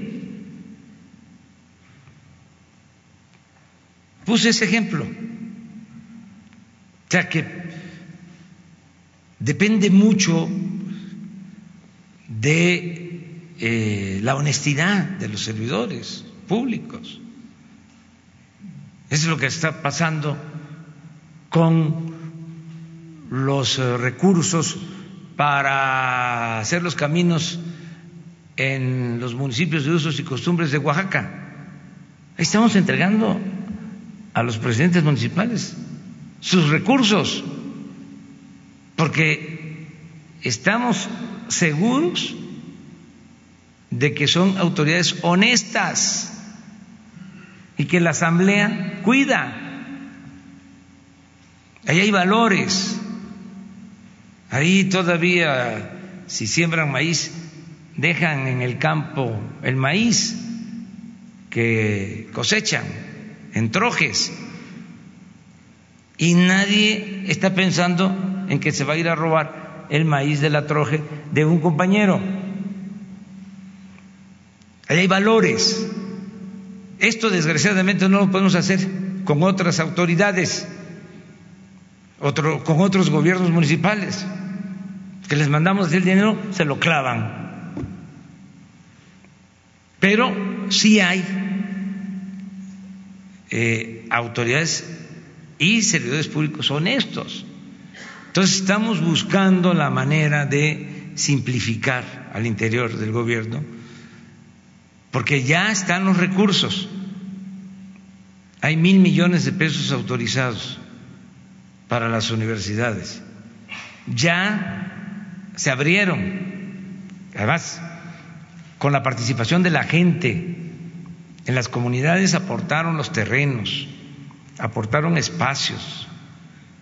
Eh, los maestros aceptaron eh, trabajar y esperar este, a que se les pague un tiempo, pero ya se pasó, ya es demasiado. Yo estoy seguro que me está escuchando el secretario de Educación Pública y el secretario de Hacienda para que esto se resuelva de inmediato, porque esa es una preocupación. Ya me lo han dicho, esto del dengue, por eso es importante recorrer el país. Bueno, también quienes me acompañan, estuvimos en Veracruz hace una semana, ayer no me acordaba yo, este, en plan de arroyos, en un hospital que coincide con esto. Y hay dengue ahí, en esa zona, y en el hospital estaban eh, enfermos de dengue. Entonces, eh, ir a los pueblos me permite tener información de primera. Ya me habían dicho también en una de las giras de que no le estaban pagando a los maestros de las universidades que ya están abiertas. Entonces, esto lo vamos a atender. Pero estamos buscando una solución de fondo, es decir, eh, simplificar los trámites, que no haya tanta, eh, bueno, lo digo, burocracia, ¿sí? y que este, podamos operar. Por eso también les estoy pidiendo mucho a los servidores públicos que me acompañen a las giras, que no estén metidos en las oficinas, que hablen más con la gente, que vayan a los pueblos, que estén recorriendo el país que supervisen las obras, aunque se trate de los servidores públicos del más alto nivel, que todo mundo esté em, visitando las comunidades, los pueblos, los municipios, los estados. Y esta también es una razón por la que no voy a dejar de lado el plan de descentralización. No lo he tocado ahora porque estamos arrancando, estamos sentando las bases, pero no vamos a olvidar que debemos de descentralizar el gobierno, que eh, como lo está haciendo la Secretaría de Energía, eh, ya está en Tabasco, allá está la secretaria, es un ejemplo, eh, Rocío Nale, que no solo eh, tiene la oficina en Villahermosa, sino tiene ya este campamento en Dos Bocas, donde se está construyendo la refinería. Entonces, quiero que eh, el director de Fonatur, Rogelio Jiménez Pons, tenga su campamento allá en Valladolid, o en el Triunfo, Palancán, porque es el encargado de la construcción del tren Maya. Que Rafael Marín, responsable del desarrollo del istmo, tenga su oficina en Tehuantepec o en Juchitán, o en Matías Romero que estén ahí, este, que em, la directora de Conagua Blanca Jiménez, que es extraordinaria como servidora pública, que ya esté despachando en Veracruz, que con agua esté en Veracruz. En el sureste está el 70% del agua del país. Entonces, esto va a ayudar. Que el director de Pemex despache en Ciudad del Carmen, Campeche. Que el secretario de Agricultura en Ciudad Obregón. Que el secretario de Educación Pública en Puebla. Que la secretaria de Bienestar despache en Oaxaca. Que el secretario de Salud y el subsecretario despachen en Guerrero. No vamos a dejar eso. Eh, ahora porque estamos eh, parando al elefante, pero eh, vamos hacia allá, hacia la descentralización. Sí, presidente, gracias. Y la otra historia que quiero compartirle, hemos documentado en los últimos días testimonios de ancianas, eh, ancianos, eh, adultos mayores que han sido defraudados, desafortunadamente, eh, esta, pues digamos, por falsos servidores de la nación. Gente que aprovechando, sabemos que se va avanzando en este porcentaje de los ancianos que ya reciben su, beca, sin embargo hay un porcentaje aún que, falta y falsos servidores de la nación eh, eh, los defraudan, acuden a sus casas, los vigilan, los supervisan, eh, acuden a sus casas para pedirles dinero, 300, 400, 500 pesos, a cambio de acelerar el proceso de activar las tarjetas. Es decir, ya son muchos los casos documentados sobre los fraudes a, los ancianos. creo que ha faltado información, presidente, porque platicando yo con ellos me dicen, no sabemos por qué no se nos ha entregado la beca. El presidente había dicho que a partir del primero de diciembre la recibiríamos y, no ha pasado eso. Las víctimas de estos fraudes.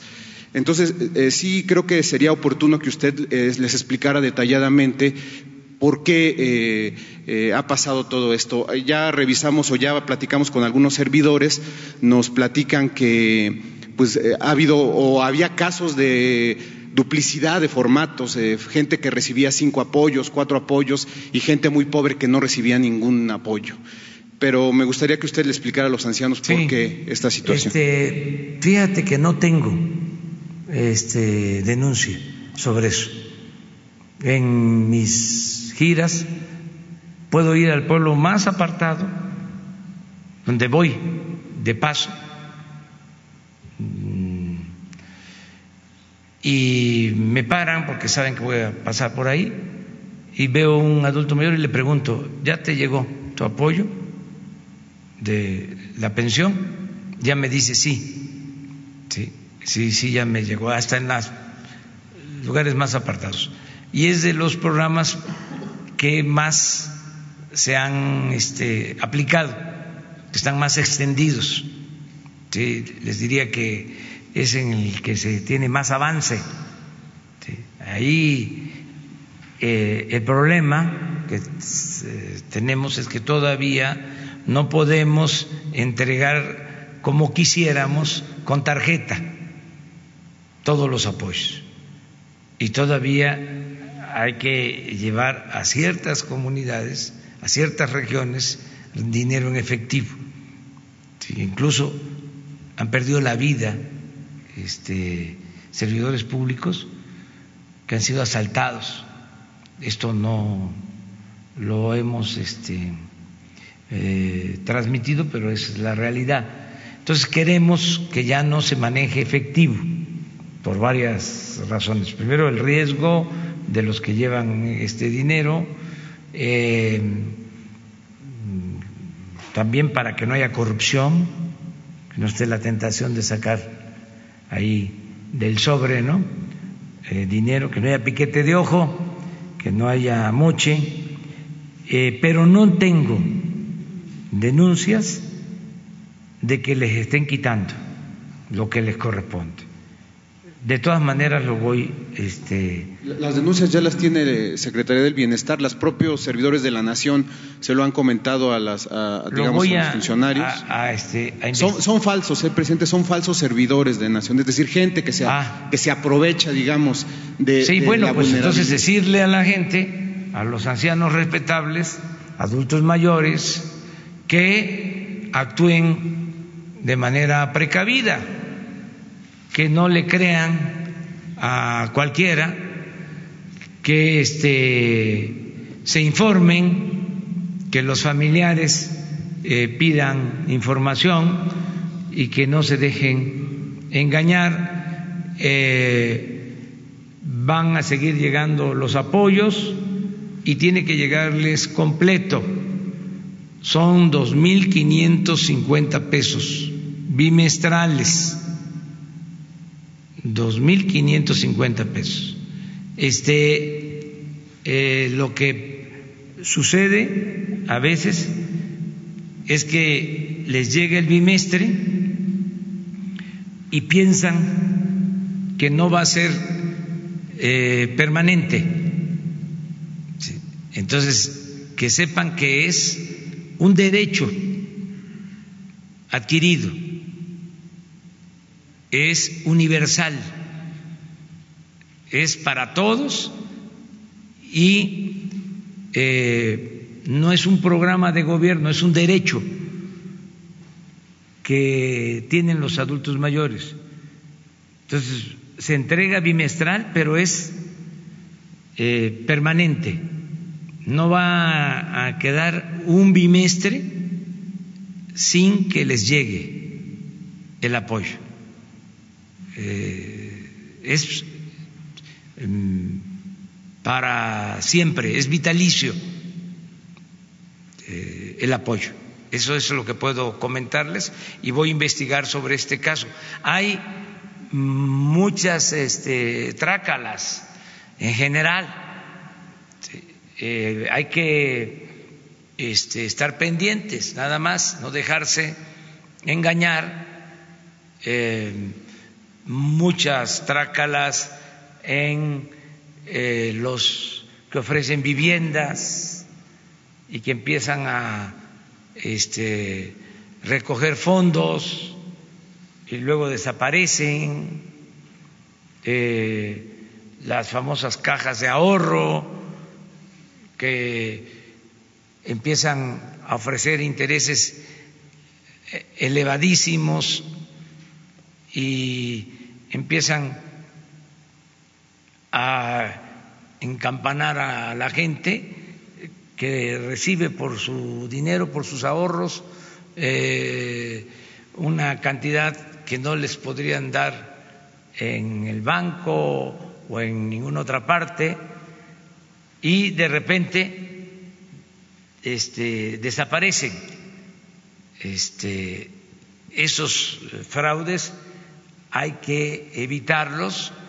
eh, no creer de que hay altas tasas de intereses de eh, empresas o este, grupos que ofrecen que vas a obtener más recursos. Mucha gente pobre, humilde, para que su dinero no esté ahí eh, guardado, pues piensan que de esa manera van a obtener más recursos y son defraudados. Entonces, informar mucho a la gente, andar más despiertos, no creer eh, y em, también decirle a los trácalas a los tranzas de que se vayan al carajo. Ya también este, con Leti, presidente, con, con Leti han llegado denuncias. Lo vamos a ver. Una más.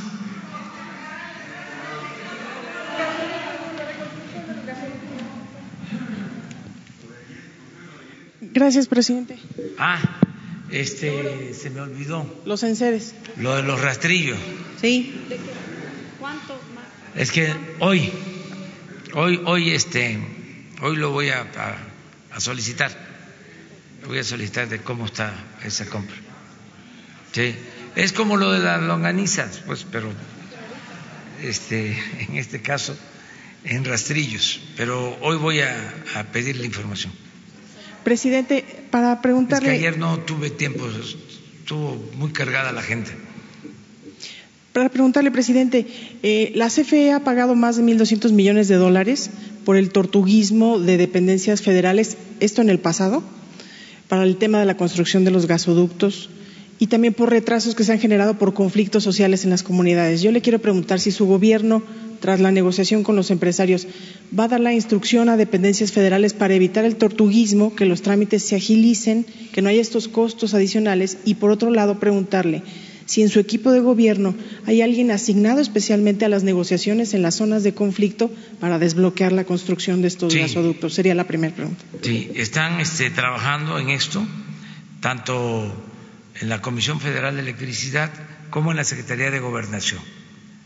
La licenciada Olga Sánchez Cordero tiene ya esta encomienda de ayudar para que no se detengan las obras y no nos eh, cobren eh, multas de acuerdo a lo que está establecido en los contratos para que no se gaste eh, de manera indebida por negligencia, por desatención de los servidores públicos. Entonces, se está viendo eso. También les quiero comentar que la negociación que se hizo, se hizo una revisión de los pagos que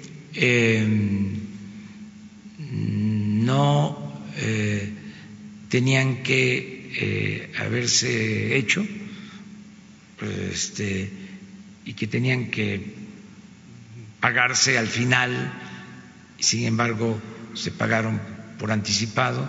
Todo eso entró en la negociación que se llevó a cabo recientemente. Pero eh, hacia adelante vamos a estar nosotros muy pendientes, vamos a ayudar para que no se detengan las obras. Entonces hay una instrucción explícita para evitar el tortuguismo en los trámites y que esto. Sí, sí. Estamos eh, trabajando de esa manera. También nos estamos desdoblando no es la parte eh, tradicional ortodoxa del manejo de la administración pública. Eh, les hablaba yo de Rocío Ella es secretaria de Energía y al mismo tiempo es la responsable de la construcción de la refinería, que depende de Pemex. Pero aquí no son cargos, son encargos. Les hablaba yo de Rogelio Jiménez Pons, Tren Maya, Rafael Marín, el Istmo, eh, el general Vallejo, el aeropuerto de Santa Lucía. Y así, este, hay responsables. Eh, por ejemplo, la atención a los familiares afectados de Tahualilpan, Hidalgo, por la explosión. Eh, la subsecretaria de Gobernación, Diana Álvarez, esa tiene a su cargo el que no les falte nada a los que desgraciadamente eh, perdieron familiares, a los niños. Eh, eh, ella es la responsable. así trabajamos. cada quien tiene un encargo, independientemente de la parte normativa. Por ejemplo, el subsecretario tiene lo que le corresponde eh, de prevención, pero es responsable también del programa de orientación a los jóvenes para eh, prevenir adicciones. Él nos ayuda mucho en eso, que es un plan importantísimo porque si no se reduce el consumo de drogas, eh, va a ser muy difícil eh, enfrentar el problema de la inseguridad y de la violencia. La mayor parte de estos hechos criminales que se cometen son jóvenes drogados en un gran porcentaje. Entonces, ¿qué tenemos que hacer? Pues eh, evitar que los jóvenes consuman todos los eh, enfrentamientos de Michoacán reciente, jóvenes, la mayoría drogados. En el caso de Coatzacoalcos, un joven que incluso se quemó rociando gasolina, 15 años. Entonces, tenemos que atender eso, básicamente. Entonces, sí es la Secretaría de Gobernación. Ok, y la otra pregunta que le quiero hacer, presidente. El día de ayer el Wall Street Journal publicó una investigación en la que se revela que el empresario eh, Ricardo Salinas Pliego está vinculado a empresas que a su vez están vinculadas al asunto de Fertinal. Yo quisiera preguntarle si usted reconsideraría que este empresario formara parte de su consejo asesor o los convenios que tienen con Banco Azteca para, para bajar los, los, los, recursos de los programas sociales, dados estos casos y posibles vínculos de corrupción. No, porque como tú lo estás expresando, son posibles vínculos. Usaste bien la palabra posible. Es como decir presunto o sujeto a investigación. Ni siquiera eh, lo está atendiendo una autoridad. Creo que hay una denuncia, pero todavía no se le ha dado curso. Entonces nosotros no podemos este, descalificar a nadie eh, por anticipado. No puede haber un juicio sumario, menos eh, hacerlo aquí, porque este, tomaría yo partido y afectaría yo la dignidad de las personas y eso no se puede hacer. Y no me importa que lo haya dicho el Wall Street Journal, porque yo los he padecido a los del Wall Street Journal ¿sí? diciendo mentiras. No porque sea el Wall Street Journal, no, no, no, no, es mejor el Reforma. ¿sí? Este, vamos a esperar, vamos a esperar. Eh, yo lo único que puedo decirles es que no hay impunidad, ¿sí? No hay influyentismo, no eh, se permite la corrupción eh, pero pues también tenemos que actuar con responsabilidad. Y una última precisión, si tienen el detalle de cuántos servidores públicos han sido atacados, asaltados o asesinados por el traslado de recursos públicos para bajarlo de la pensión. Lo vamos a conocer. Conozco un caso en Chiapas, este, pero hay otros, hay otros. Entonces, este, eh, con Jesús eh, este, y con Gabriel para tener la información. Y acuérdame de lo de, de lo del rastrillo, sí. A las personas de la tercera edad que no les ha llegado la pensión eh, y que viven, por ejemplo, en Ciudad de México, se han acercado a Grupo Imagen varias personas de la tercera edad que ya tenían la tarjeta cuando usted fue jefe de gobierno y eh, ahora que está lo, lo, de bienestar, no les ha llegado el recurso en todo lo que va del año. Eh, esas personas se han acercado a Grupo Imagen y nos han preguntado si va a haber retroactivo y cuándo les va a llegar ese recurso, porque ya tienen la tarjeta del bienestar, pero no la pueden activar y cada vez que tienen la oportunidad de acudir a los diversos módulos de información de la Secretaría del Bienestar, pues les dicen que ya pronto, que ya pronto en la Ciudad de México. Aquí sí hay cajeros. No hacemos esto. El lunes, no el, el martes, porque el lunes es siempre lo de el quién es quién en los precios. El martes próximo, este, eh, le pedimos a la Secretaría de Bienestar y a los encargados del programa que expliquen cómo está lo del programa de adultos mayores. ¿Les parece? Sí, porque hay muchas dudas en cuanto a que no llega y si lo que no ha llegado se les va a dar en retroactivo o no se les va a dar. Sí. Ok. Hubo aquí en la ciudad, sobre todo, un cambio en la estrategia y aquí eh, se tardó en entregar el apoyo. Pero eh, yo tengo la información que ya se regularizó, vamos a esperar que nos informen el martes. Sí, el martes, si les parece. ¿Mande? Sí. ¿Qué balance hace? Porque dijo el canciller que él va a ir el 10 de septiembre, pero si nos pudiera dar un adelanto de si han cumplido justamente con las exigencias del gobierno de Trump. Mire, por eso no este, eh, comprometí lo de mm, adultos mayores para mañana, porque mañana vamos a informar sobre el acuerdo migratorio.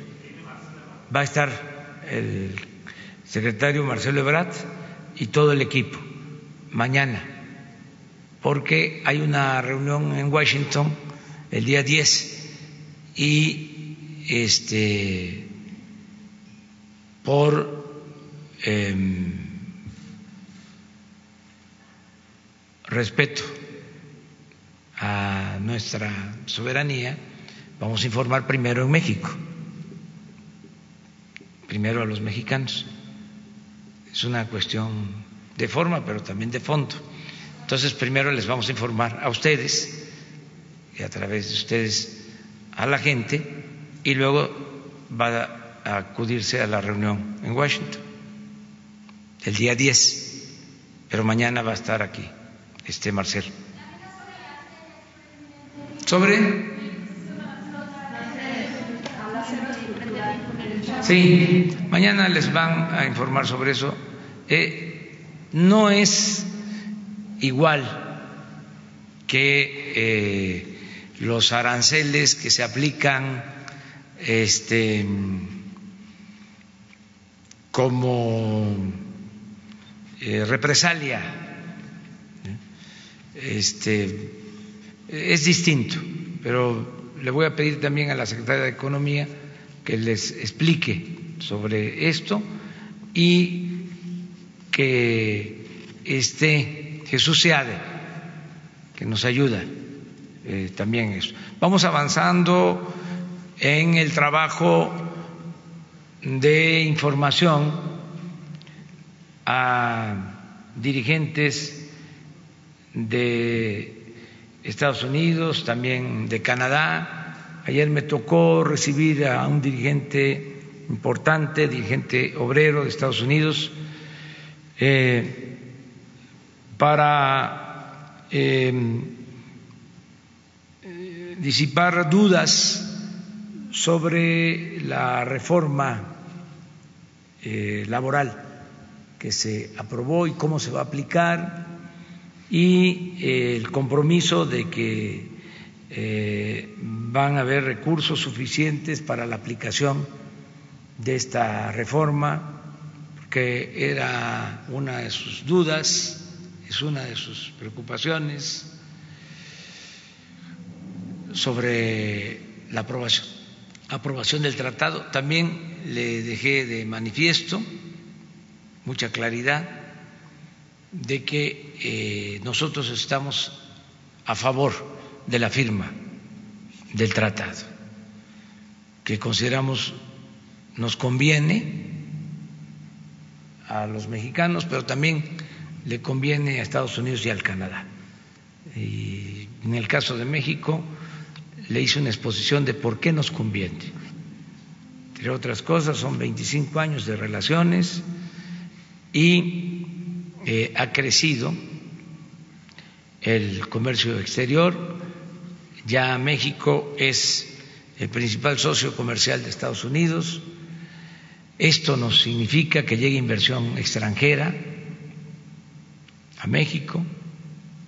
Les comentaba yo que en el primer semestre llegó inversión extranjera a México como no había sucedido en la historia.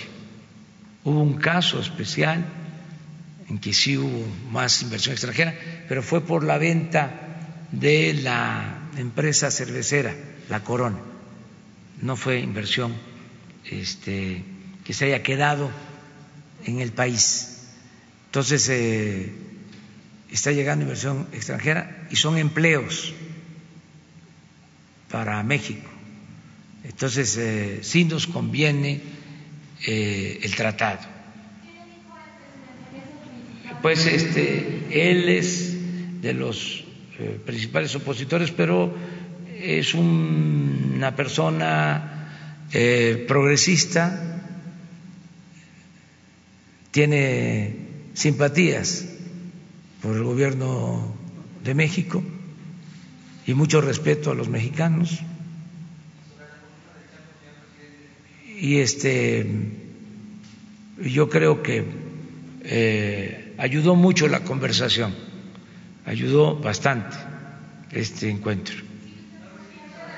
Yo estoy confiando, yo creo que se va a aprobar pronto el tratado, este, y que es lo mejor, lo que más conviene este, eh, no veo problemas este, que no se puedan resolver y siento que hay, eh, sin querer meterme en la vida interna de Estados Unidos o de la política interna en Estados Unidos, siento que hay eh, bastante consenso que hay coincidencias de los dos partidos, tanto el Partido Republicano como el Partido Demócrata, vamos a decir, mayoritariamente los legisladores ven con buenos ojos lo del tratado. Y yo espero que pues eso se exprese, se vea reflejado, se convierta en realidad pronto porque ayuda mucho, ayuda bastante. Este, me gustó la declaración, ¿para qué? Digo que no, sí, sí. Este, me gustó la declaración, no sé si sea cierta, eh, no puedo yo verificarlo, pero si es como salió en los medios, que un abogado eh, expresa que Guzmán Loera quiere que su riqueza se entregue a las comunidades indígenas de México, yo lo veo bien, lo celebro. Además, nosotros ya iniciamos un proceso porque queremos que todo lo que se confisca en Estados Unidos a eh, delincuentes o presuntos delincuentes de México, este, se le devuelva a México, que no se incaute y se quede en Estados Unidos. Ningún asunto va a dejar de litigarse cuando se trate de dinero que queda en Estados Unidos y que pueda corresponder a los mexicanos. Es decir, eh, vamos a emprender todas las acciones legales que sean necesarias. También les digo, estamos muy pendientes del juicio a esta persona que le quitó la vida a mexicanos y estadounidenses en El Paso, Texas. Eso no se nos olvida. Y eh, hay ya un trabajo coordinado entre la Fiscalía General y la Secretaría de Relaciones para que se castigue eh, este crimen de odio, de xenofobia, de racismo contra este, mexicanos, también contra estadounidenses, pero este, a nosotros nos corresponde eh, proteger, defender, representar a los mexicanos y lo vamos a hacer. Si es necesario eh, y procede de conformidad con la ley, porque va a depender de eh, por qué delitos mm, lo van a sentenciar. Dependiendo de eso, eh, vamos a ejercer eh, nuestro eh, derecho a solicitar la extradición, si es necesario. O sea, me explicaban los abogados que esto se está ventilando en un distrito de Texas y que ahí van a determinar sobre el delito, la pena y vamos nosotros a darle seguimiento, nos están permitiendo, hay que decirlo también, que eh, se participe en el seguimiento sobre el proceso que se está llevando a cabo en este caso. No a los crímenes de odio, no al racismo, no a la xenofobia.